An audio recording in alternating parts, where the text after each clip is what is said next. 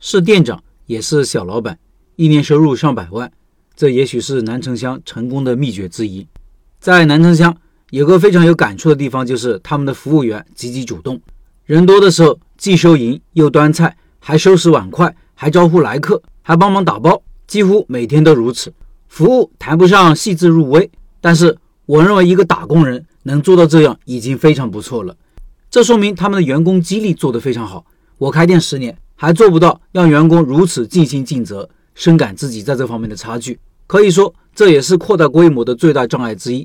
产品选址、宣传等等，对我们来说这些都好搞定，唯独在管人上，有些时候真的是有心无力。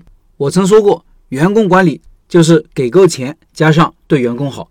这对于起步阶段的管理没问题，但是如果要上规模，要做连锁，就需要有成体系的激励制度。有人可能会提到给员工股权，把员工变成合伙人。现在很多做管理培训的人都在说这个。前段时间社群里有位老板还分享了自己的股权激励方案，但是这未必是灵丹妙药。南城乡就尝试过，效果并不是很好。老板汪国玉曾经说过，他说我从二零零六年就开始在员工搞股权激励，当时的想法就是他们成为股东一定会给我拼命干，我挣了钱给大家分。我专门去上课学怎么搞股权制。学怎么分配，学怎么分红，让哪些人入股。我甚至都没让大家掏钱，借钱给他们买股份，然后每年分红给大家。但是到二零一五年，公司发展遇到瓶颈时，我发现问题了。拿到股权的人并没有好好干，干好干不好，只要跟在大老板后面就能分红。而企业遇到危机的时候，他们觉得公司没有希望，巴不得干脆拿钱走人。所以我索性花了一笔钱。除了现在总经理手上的股份之外，其他所有人的股权全部收回来了，不搞股份制了。就我个人的案例而言，股权并没有起到激励作用，那应该怎么办呢？二零一五年也是在那次变革中，我终于下定决心，专门做一套适合南城乡的激励制度。运行这些年，我发现现在南城乡的员工不仅在工作上有狼性，对公司也有高度的责任感和使命感。他们具体怎么做的呢？答案是承包制。总部跟店长签订承包协议，根据门店上一年的盈利状况，给店长制定一个任务，也就是今年应该给总部多少钱，多赚的钱和店长分成。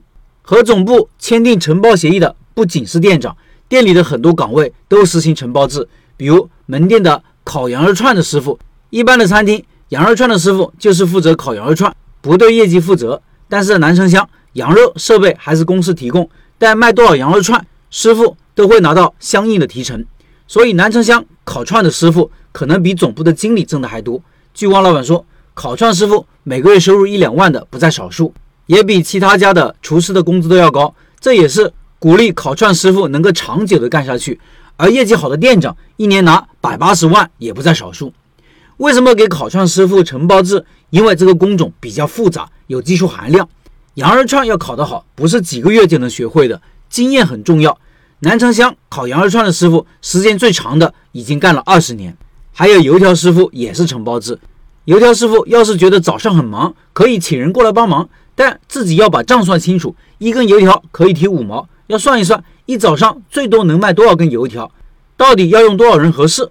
很多快餐店觉得油条生意没法做，因为油条要炸得好挺难的，通常只有一些个体户才能干下去。他们的方法就是把人的积极性全部调动起来。总部干嘛呢？总部要做的就是监督和管理。虽然是承包制，但是店长上班要打卡，要遵守公司的规章制度，还实行残酷的末位淘汰制。包括烤串师傅，总部也是要进行培训和监督，违反了公司的规定或者产品不合格，也是要罚。说到油条，我个人很有感触，我是很喜欢吃油条的。这一天也是天天早上必吃油条。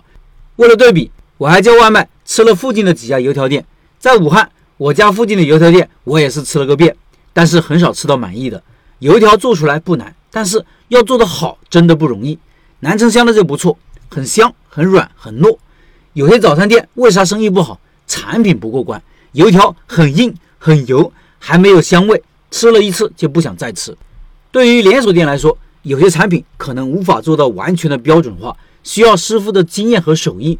如果厨房人员不稳定，产品就不可能稳定。产品不稳定，对于餐厅生意的影响就非常大的。为啥呢？像南城乡这种餐厅，做的都是老顾客生意，老顾客最大的期待就是今天吃的跟昨天一样好，明天吃的跟今天一样好。如果一天一个样，下次就不来了。南城香用稳住人的方法稳住了产品，进而稳住了顾客，这也许是他们成功的秘诀之一吧。